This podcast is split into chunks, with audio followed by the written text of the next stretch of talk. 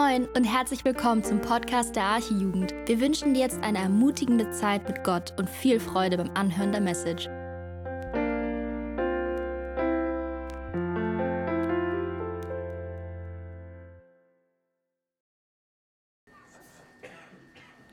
Okay, perfekt. Danke, Leni, für das Lesen des Bibeltextes. Und wie ihr gehört habt, heute behandeln wir das letzte Kapitel des ersten Timotheusbriefes. Und beim Vorbereiten musste ich irgendwie an ein Spiel von früher denken. Ich weiß nicht, ob ihr das Spiel Temple Run kennt. Wenn nicht, machen wir das einmal an. Genau. In dem Spiel geht es darum, dass ein Läufer vor einem Feind wegläuft, bis er irgendwann das Ziel erreicht hat. Das war die Arche Jugend Edition, deshalb mit dem Kopf von Andy. Und das Spannende ist, dass der Typ den Lauf so lange läuft und während des Laufes ganz Zeit Hindernisse dem Läufer begegnen, die darauf abzielen, dass der Läufer an Straucheln kommt und die Bestie sich dem Läufer immer näher und näher kommt, bis er sie irgendwann hat und das Spiel beendet ist. Und irgendwie musste mich dieser Mensch, dieser Läufer, an die Person erinnern, die uns hier Timotheus versucht zu erklären und nahezubringen. Weil auch hier in unserem Text wird eine Person beschrieben. Wir lesen in diesem Text das erste Mal davon, dass Paulus den Timotheus als Mensch Gottes anspricht, als Mann Gottes. Das heißt, wir werden in diesem Text heute lesen, was einen Menschen Gottes auszeichnet. Woran erkenne ich einen Mann Gottes und woran erkenne ich eine Frau Gottes? Und es sind drei Dinge, die dieser Text uns sagen möchte. Punkt 1. Einen Menschen Gottes erkennen wir daran, wovor dieser flieht wem oder was dieser folgt und wofür dieser kämpft. Also ganz knapp, ein Mensch Gottes erstens flieht, zweitens er folgt und drittens er fightet.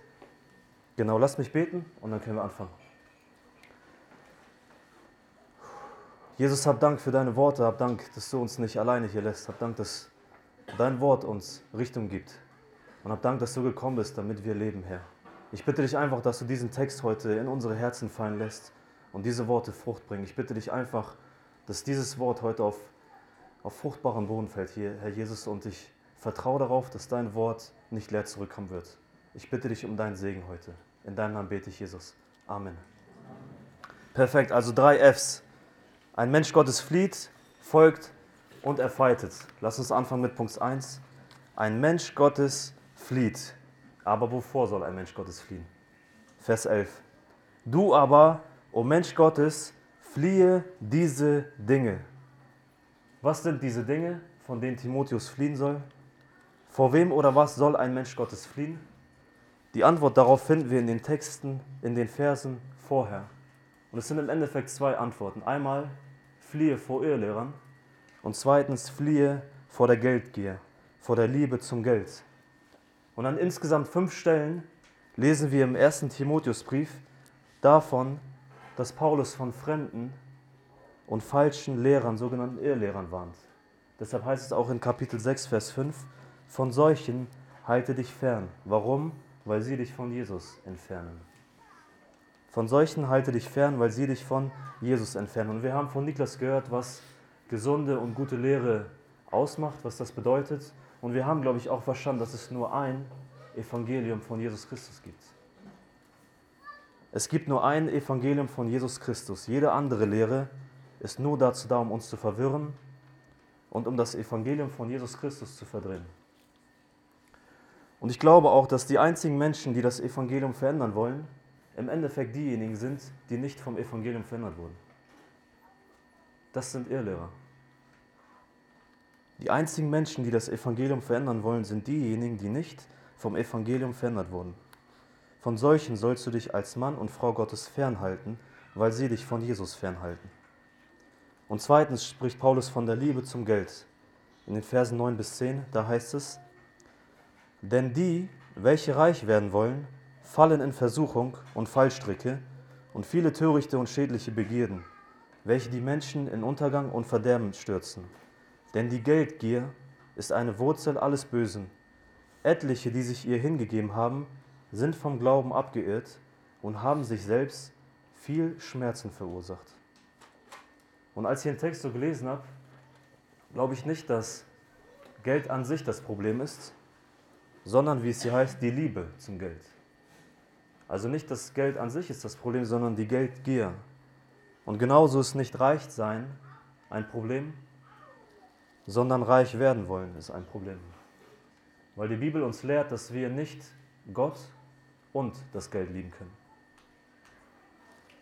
Jesus sagt sogar, niemand kann zwei Herren dienen, denn entweder wird er den einen hassen und den anderen lieben, oder er wird dem einen anhängen und den anderen verachten. Ihr könnt also nicht Gott dienen und dem Mammon, also dem Geld. Und ich glaube auch nicht, dass Gott dagegen ist, dass du Geld besitzt, aber er ist dagegen, dass Geld dich besitzt.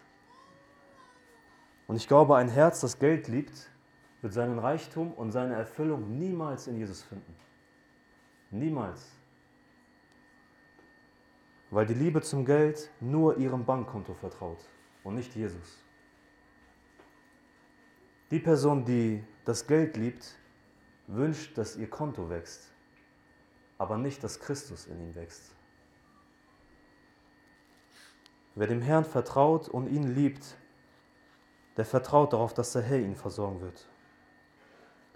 Und deshalb glaube ich auch, dass ein Herz, das Gott liebt, seinen Reichtum und seine Erfüllung immer in Jesus finden wird.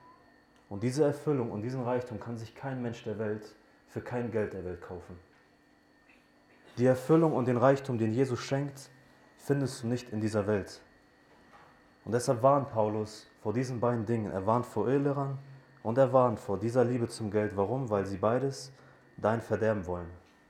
Und es ist spannend, wenn Jesus über die zwei Pforten spricht, in Matthäus 7, 13. Da heißt es, geht ein durch die enge Pforte. Und jetzt wird die breite Pforte beschrieben. Da heißt es, denn die, denn die Pforte ist weit und der Weg ist breit, der ins Verderben führt. Und viele sind es, die da hineingehen. Das heißt, Sünde wird dich immer ins Verderben bringen. Sünde will immer dein Verderben. Und deshalb sagt Paulus in diesem Text nicht, ignoriere diese Dinge. Er sagt auch nicht, meide diese Dinge. Er sagt auch nicht, mach deine Erfahrungen mit diesen Dingen. Er sagt auch nicht, geh diesen Dingen aus dem Weg, sondern er sagt, fliehe diese Dinge. Er sagt, fliehe diese Dinge, fliehe der Liebe zum Geld, fliehe den Irrlehrern. An anderen Stellen spricht er davon, fliehe dem Götzendienst, fliehe der Unzucht, fliehe der Sünde. Das ist keine Empfehlung oder Bitte, sondern ein Befehl. Und wenn Paulus davon spricht, dass wir fliehen sollen, dann ist damit auch wirklich fliehen gemeint und nicht einfach dahinschlendern. Weil fliehen sowas bedeutet wie weglaufen, das Weite suchen, weglaufen, wie wenn du aus einem brennenden Haus flüchtest. Flüchten, wie wenn du die Polizei hörst. Davonrennen, um sich vor einer Gefahr in Sicherheit zu bringen. Und ich glaube, dass dieser Befehl zu fliehen nicht kompliziert ist. Dieser Befehl zu fliehen ist auch nicht schwer zu verstehen.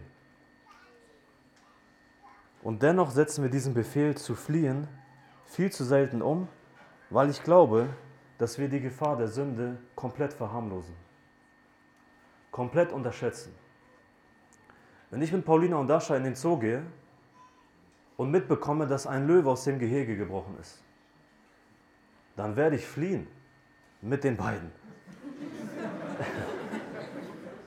Flucht, Modus, raus, weil ich die Gefahr für unser Leben erkenne.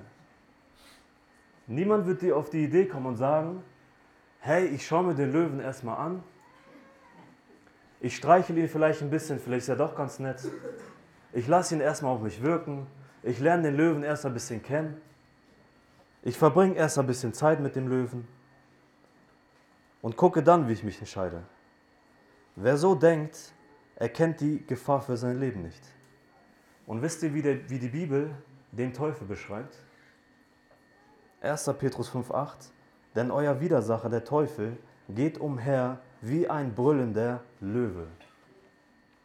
Wie ein brüllender Löwe und sucht, wen er verschlingen kann. Wenn du die Gefahr des Löwen unterschätzt, dann wird er dich verschlingen. Ich habe das Gefühl, dass wir genau so sind. Wir unterschätzen zu sehr die Gefahr der Sünde. Wir gehen mit Sünde viel zu leichtfertig um und wir fangen an, Sünde in unserem Leben zu verharmlosen und Sünde schön zu reden. Das, genau das, glaube ich, ist die Schwäche vieler Christen von uns heutzutage. Weil sie sich viel zu sehr zu Hause in dieser Welt fühlen. Viel zu sehr. Und sie fliehen nicht der Sünde, sondern sie fangen an, Kompromisse mit der Sünde zu bilden. Sie gehen Kompromisse mit der Welt an und fragen sich dann, wie viel kann ich sündigen? Wie nah kann ich der Sünde kommen und trotzdem gleichzeitig Jesus lieben? Wer solch, wer solch ein Denken hat, hat ein komplett falsches Denken über Sünde. Ein komplett falsches Verständnis über Sünde. Ein komplett leichtfertiger Umgang mit Sünde und ein falsches Verständnis von Jesus und Nachfolge. Und nur weil wir in der Welt leben, heißt das noch lange nicht, dass wir wie die Welt leben sollen. Und schon gar nicht, dass wir die Welt lieben sollen. Und wenn es um Sünde geht, dann ist die Frage nicht, wie nah kann ich der Sünde kommen, sondern wie weit kann ich fliehen. Männer und Frauen Gottes sollen der Sünde fliehen und nicht mit ihr flirten. Männer Gottes und Frauen Gottes sollen der Sünde fliehen und nicht mit ihr spielen. Überlegt mal, was Josef gemacht hat mit der Frau des Potiphar, als sie ihn versucht hat, mit ihm zu schlafen.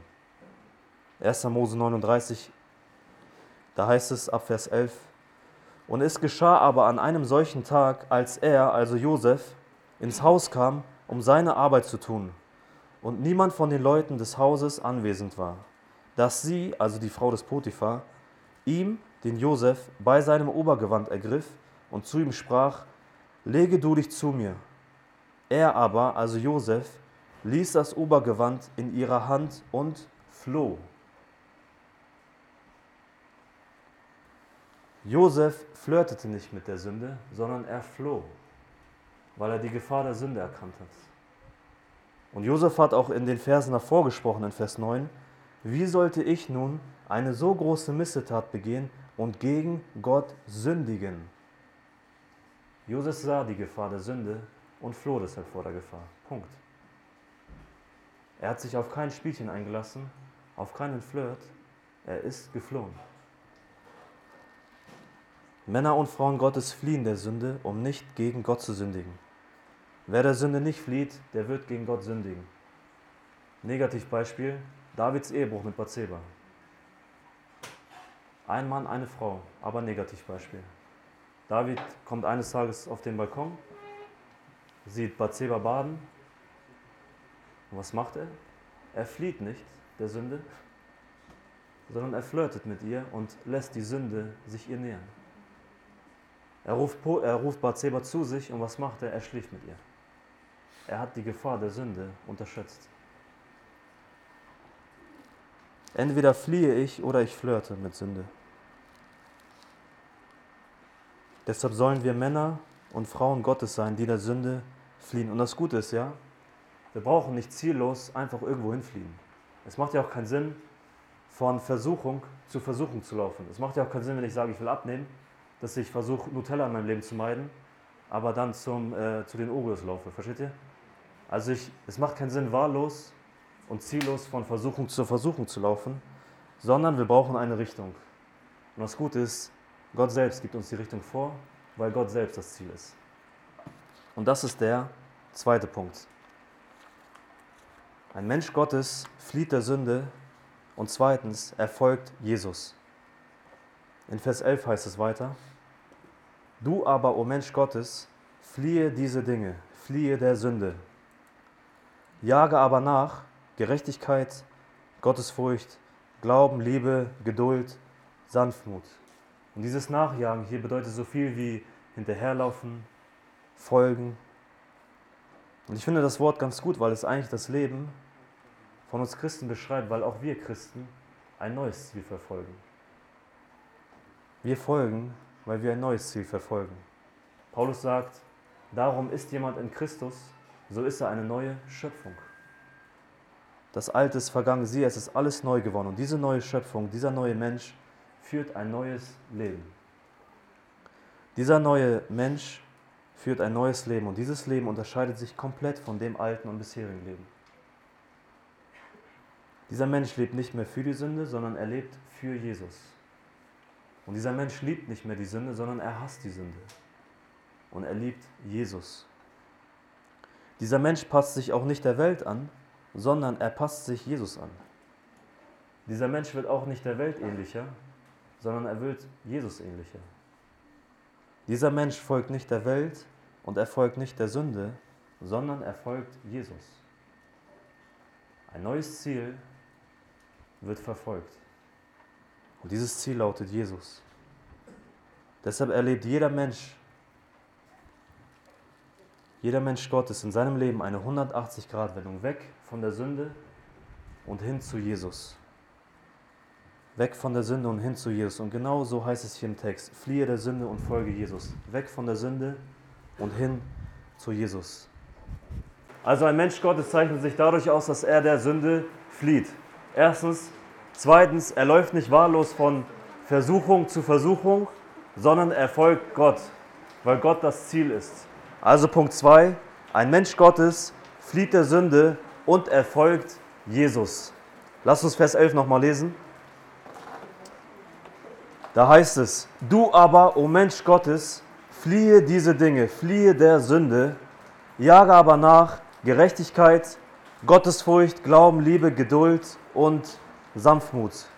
Und wir haben verstanden, dass Nachjagen sowas ist wie hinterherlaufen oder folgen und das genau das Leben eines Menschen Gottes beschreibt. Weil wir in Christus ein neues Ziel verfolgen. Wir folgen, weil wir ein neues Ziel verfolgen. Und Paulus sagt deshalb, ist jemand in Christus, so ist er eine neue Schöpfung. Das Alte ist vergangen. Siehe, es ist alles neu geworden. Es ist alles neu geworden. Und diese neue Schöpfung, dieser neue Mensch führt ein komplett neues Leben. Dieses neue Leben unterscheidet sich komplett von dem alten und bisherigen Leben, weil dieser Mensch nicht mehr für die Sünde lebt, sondern für Jesus lebt. Dieses Leben unterscheidet sich komplett von dem alten Leben, weil dieser Mensch nicht mehr die Sünde liebt, sondern die Sünde hasst und für Jesus und Jesus liebt. Dieser Mensch brennt nicht mehr für Sünde, sondern er brennt für Jesus. Dieser Mensch passt sich nicht der Welt an, sondern er passt sich Jesus an. Dieser Mensch wird nicht der Welt ähnlich, sondern er wird Jesus ähnlich. Und dieser neue Mensch folgt nicht der Welt und Sünde, sondern er folgt Jesus. Das heißt, jeder Mensch Gottes erlebt in seinem Leben eine 180-Grad-Wendung. Weg von der Sünde und hin zu Jesus. Weg von der Sünde und hin zu Jesus. Und genau das beschreibt dieser Vers hier. Wir sollen der Sünde fliehen, also weg von der Sünde und Jesus folgen, also hin zu Jesus. Wie komme ich jetzt darauf, dass wir Jesus folgen sollen, wenn in Vers 11 kein Mal das Wort Jesus fällt?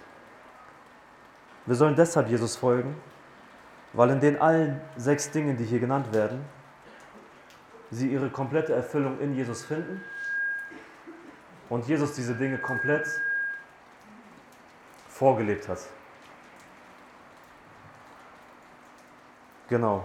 Nur Jesus hat diese Dinge erfüllt und komplett vorgelebt. Deshalb lasst uns die einmal nur kurz durchgehen. Jage aber nach erstens der Gerechtigkeit. Gerechtigkeit meint die vollkommene Erfüllung aller Anforderungen, die Gott an einen Menschen stellt. Gerechtigkeit, die vor Gott zählt, ist nur da zu finden, wo das ganze Gesetz Gottes eingehalten wurde. Und diese Gerechtigkeit finden wir bei keinem Mensch auf dieser Erde. Weil keiner gerecht ist, auch nicht einer. Das heißt, die Gerechtigkeit, die vor Gott zählt, ist allein bei Jesus zu finden, weil er unsere Gerechtigkeit ist.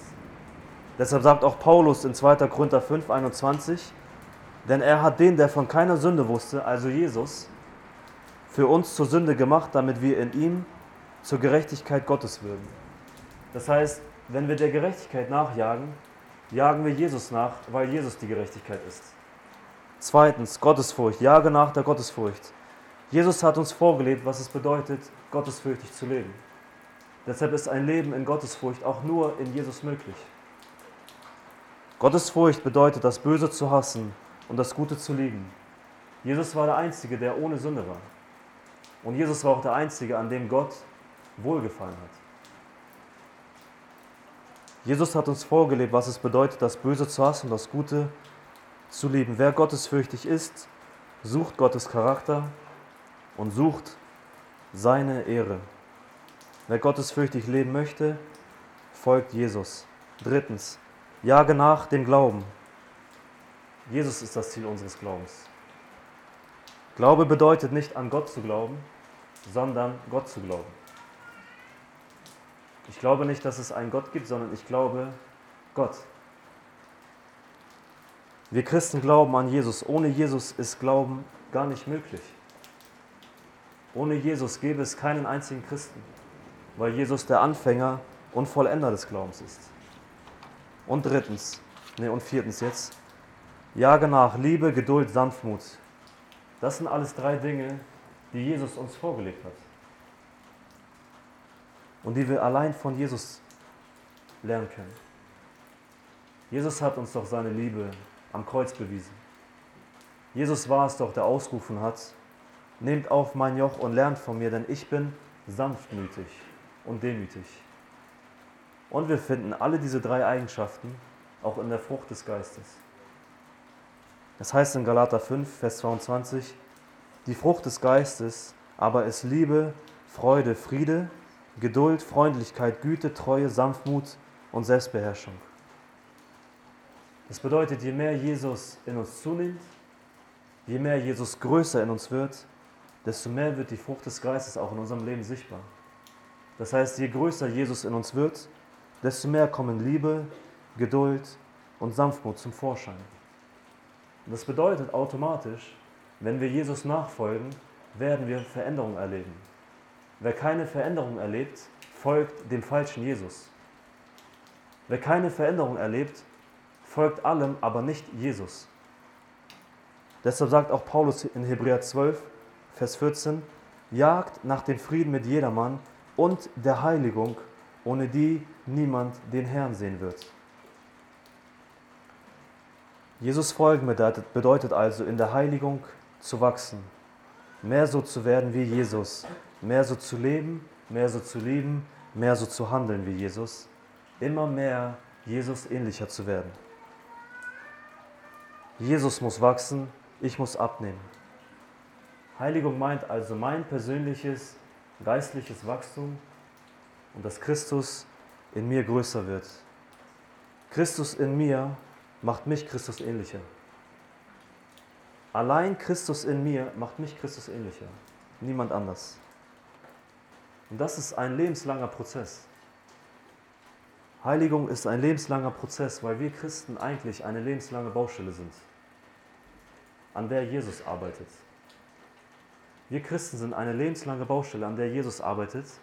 Und diese Baustelle ist erst dann beendet, wenn wir bei Jesus sind. Erst dann ist diese Baustelle beendet.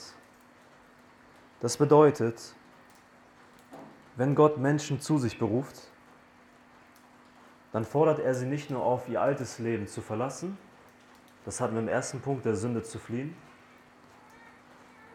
sondern er gibt ihnen auch die Richtung für ihr neues Leben vor. Zweitens, folge Jesus. Und das bedeutet aber auch, wenn wir ehrlich sind, dass wir Christen uns ja eigentlich in einem Spannungsverhältnis befinden. Wer bin ich in Christus und wer werde ich sein bei Christus? Weil wir alle sind mit unserem Glauben gerechtfertigt, wir alle haben in Christus alle Verheißungen in uns. Wir sind in Christus, er lebt in uns, wir sind mit dem Heiligen Geist versiegelt, aber wir werden erst bei Jesus vollkommen, vollkommen sein.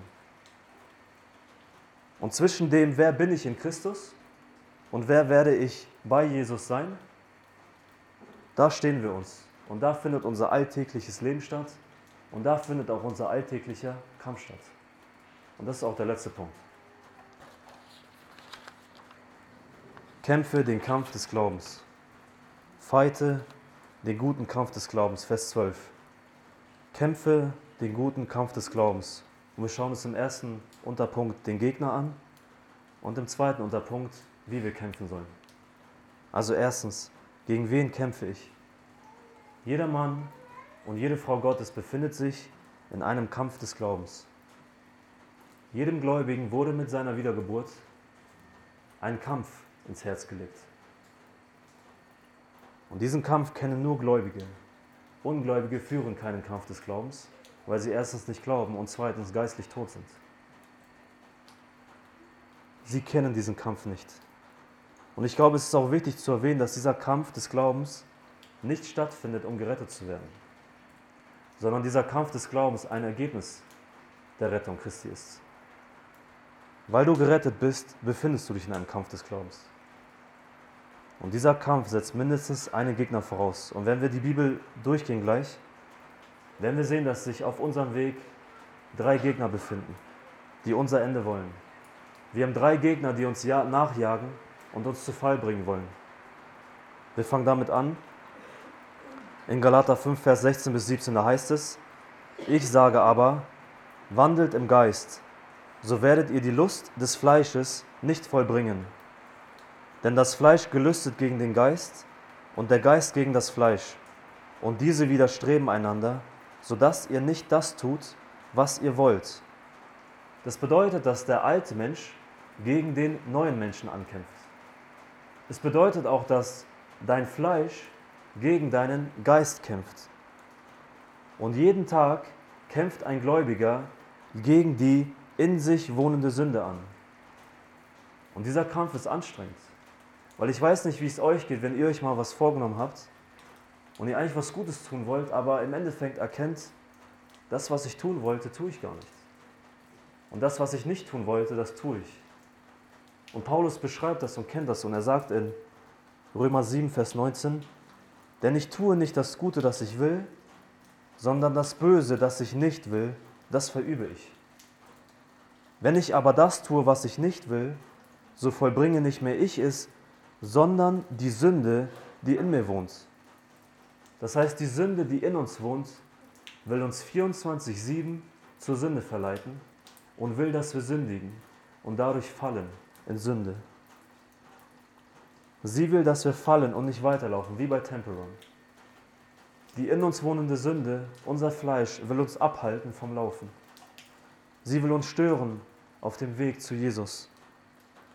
Und das ist der innere Feind das Fleisch, die in uns wohnende Sünde. Und dann beschreibt die Bibel noch zwei äußere Feinde.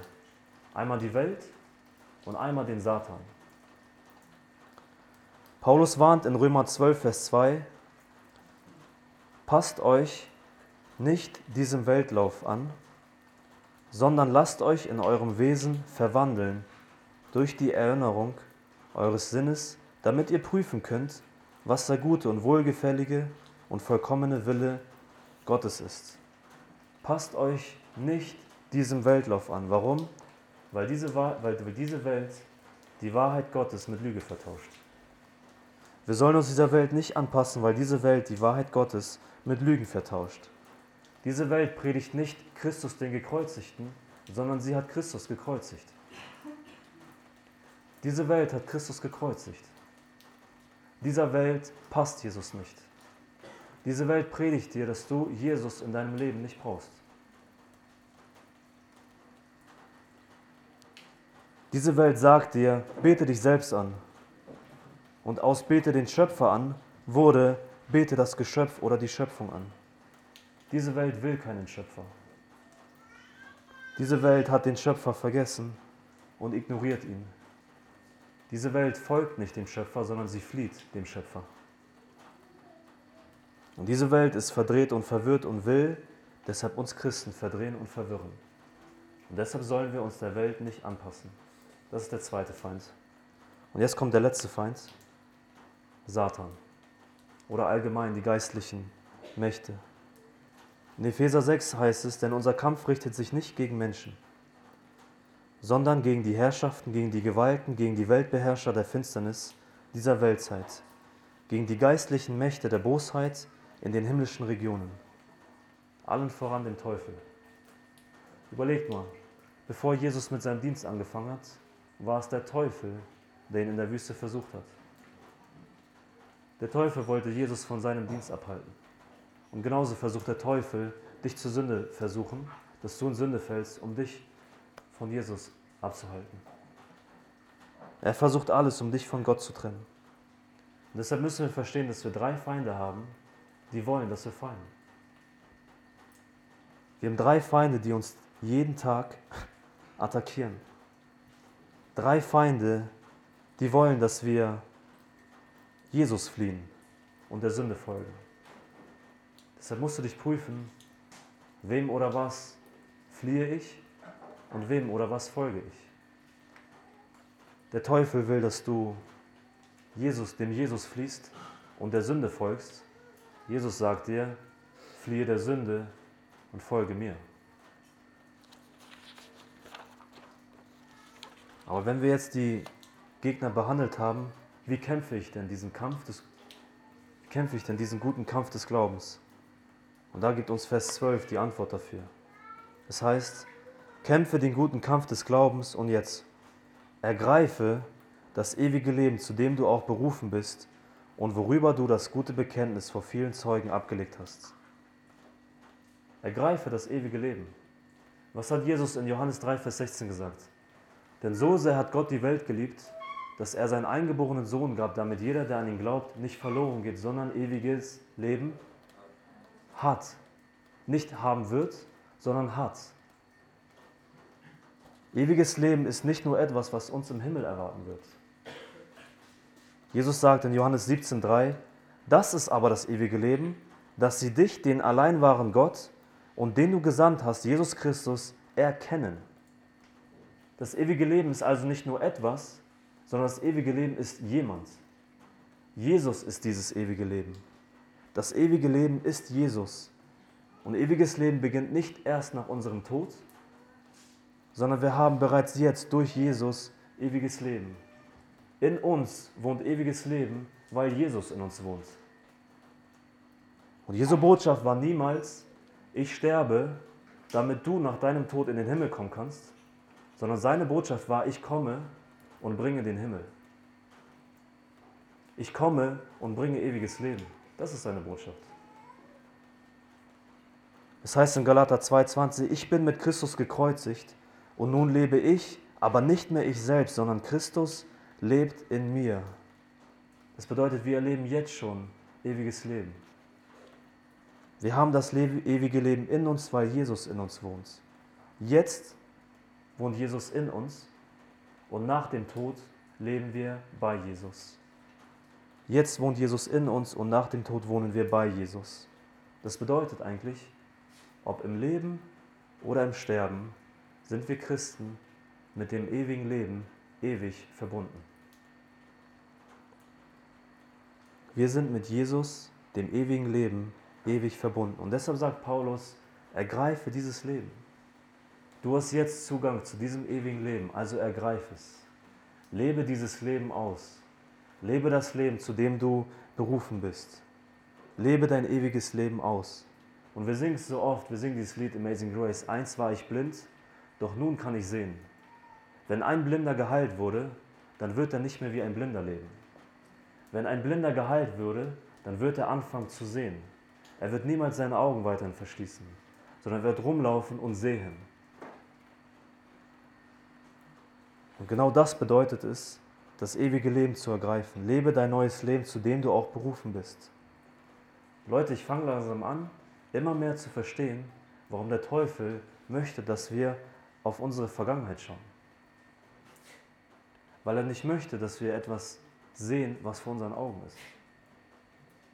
Weil der Teufel uns immer unsere Vergangenheit vorhält. Der Teufel ist es doch, der unsere Sünde uns vorhält. Der Teufel ist es doch, der unser altes Leben uns vorhält und sagt, guck mal, was du gemacht hast. Er will nicht, dass wir sehen, zu dem wir jetzt schon Zugang haben. Er will nicht, dass wir das ewige Leben jetzt schon sehen und jetzt schon leben. Er will, dass wir wie früher blind und orientierungslos herumlaufen. Er sieht, dass wir ein Blinder waren und jetzt sehend sind, aber er versucht alles zu unternehmen, dass wir unsere Augen geschlossen halten und dieses ewige Leben nicht sehen. Und ist das, ist das nicht eigentlich eklig, was der Teufel macht? Der Teufel kennt deinen Namen, aber er ruft dir deine Sünden zu. Und was macht Jesus? Er ist anders. Er kennt deine Sünden, aber er ruft dich bei deinem Namen. Der Teufel will dir dein altes Leben vorhalten. Jesus sagt, ey, du hast eine komplett neue Identität, du hast ein neues Leben.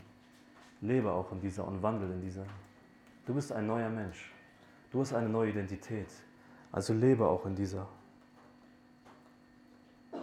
Und deshalb glaube ich, ist es zuallererst wichtig, dass wir diesen Kampf des Glaubens auch erkennen.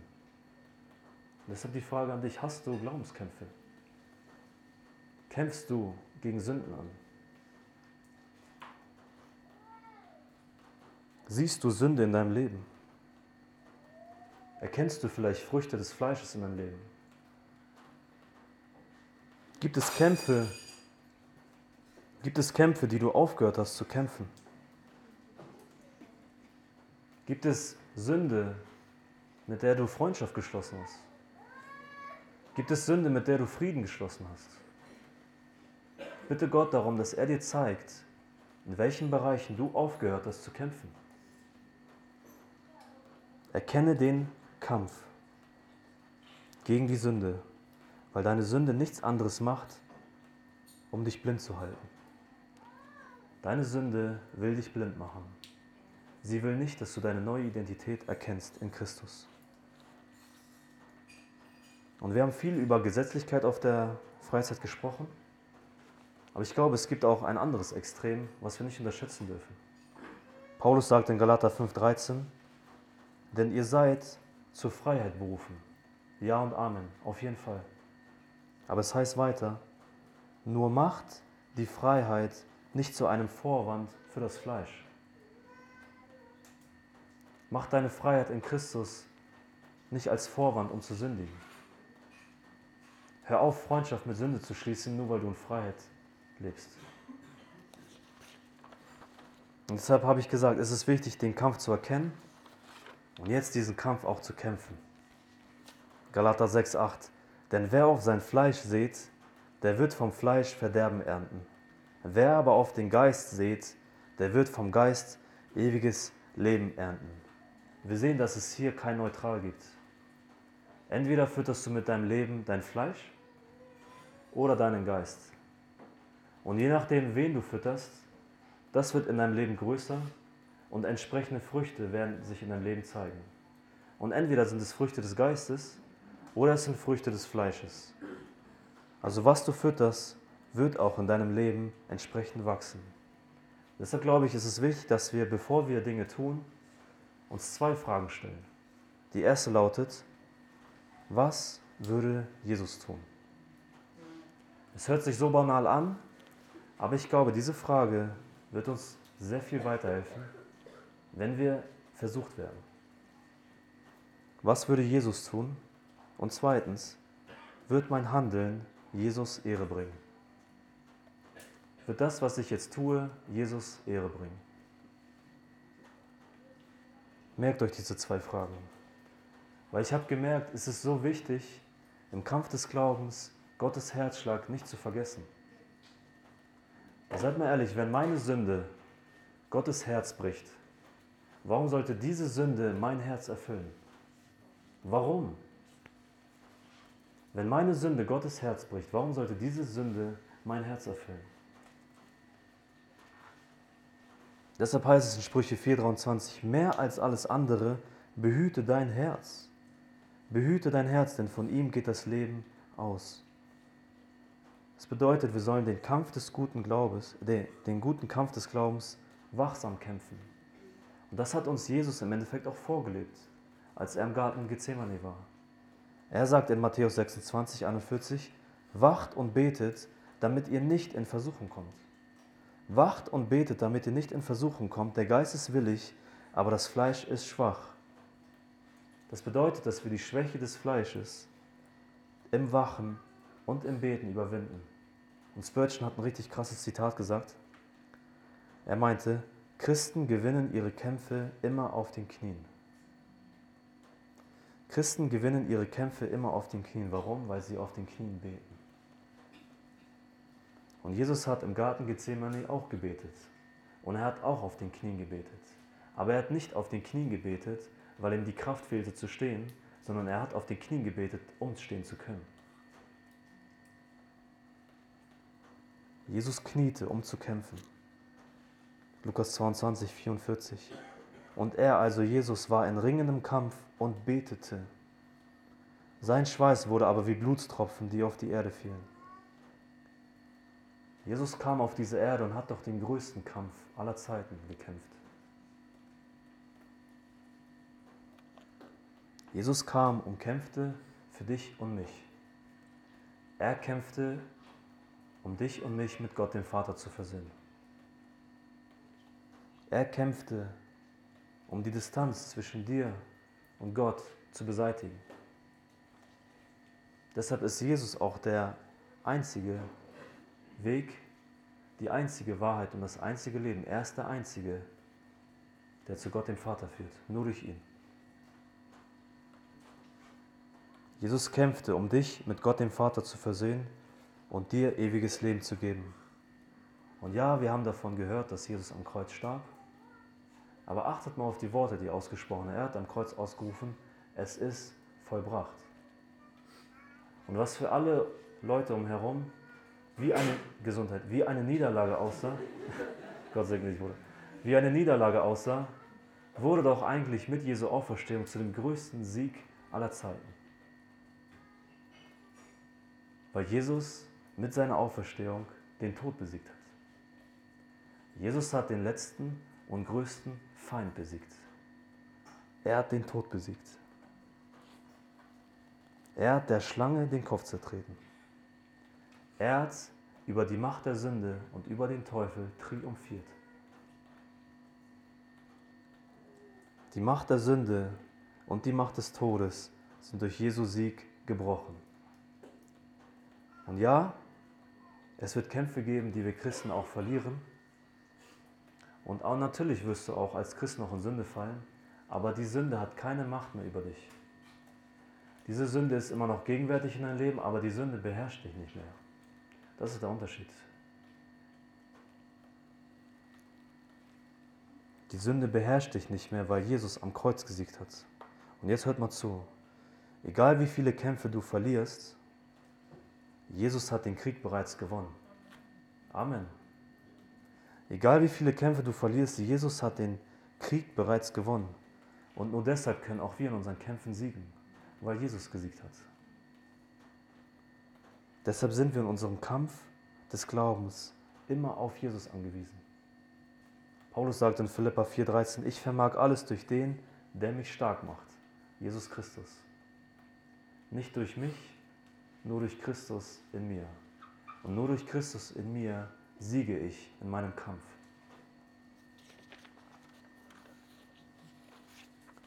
Deshalb ist Jesus das Zentrum in unserem Kampf und deshalb finde ich es so spannend, wenn wir diese Timotheusbriefe lesen. Paulus macht uns hier Jesus einfach groß in den nächsten Versen. Jesus ist es, der das gute Bekenntnis vor Pontius Pilatus bezeugt hat. Vers 13. Wir wissen es, Pilatus hat, fragte den Jesus, bist du der König der Juden? Was hat Jesus gesagt? Ja, genau, ich bin es.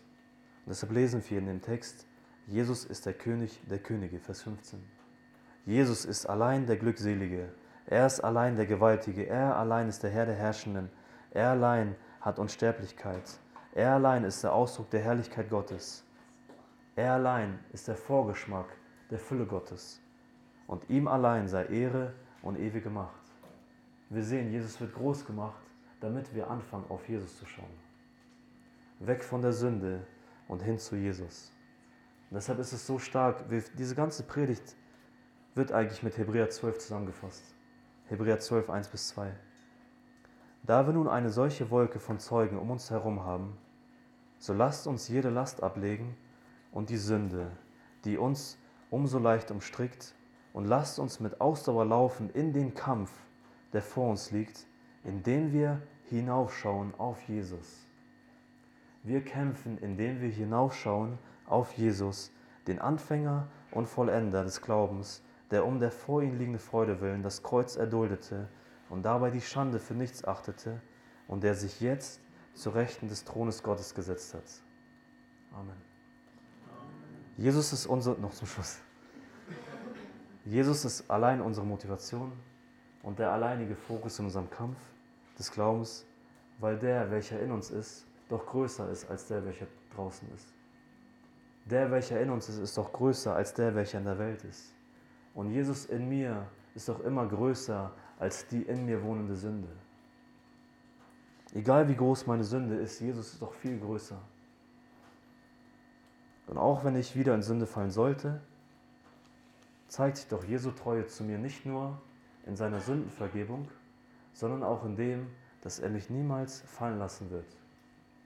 Weil überleg mal, was, macht, was glaubt ihr, macht Jesus gerade jetzt in diesem Moment? Was macht Jesus genau gerade jetzt? Er betet für dich. Jesus betet für dich und er betet dafür, dass dein Glaube nicht aufhöre. Und er wird nicht aufhören, für dich zu beten. Und er wird auch nicht aufhören, für dich vor Gott, den Vater, einzutreten. Nichts kann ihn abhalten davon, für dich zu beten.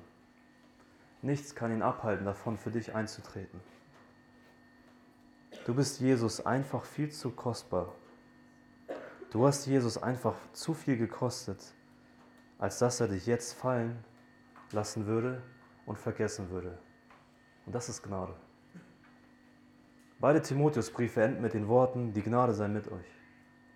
Und wir lesen im nächsten äh, Brief, Kapitel 2, Vers 1, da sagt, äh, da sagt Paulus, du mein Kind, sei stark in der Gnade, die in Jesus Christus ist. Und das sollen wir nicht vergessen, weil die Gnade, die uns errettet hat, ist auch dieselbe Gnade, die uns verändern wird und ist auch dieselbe Gnade, die uns in der Heiligung wachsen lassen wird und ist im Endeffekt auch dieselbe Gnade, die uns siegen lassen wird in unserem Kampf des Glaubens. Amen.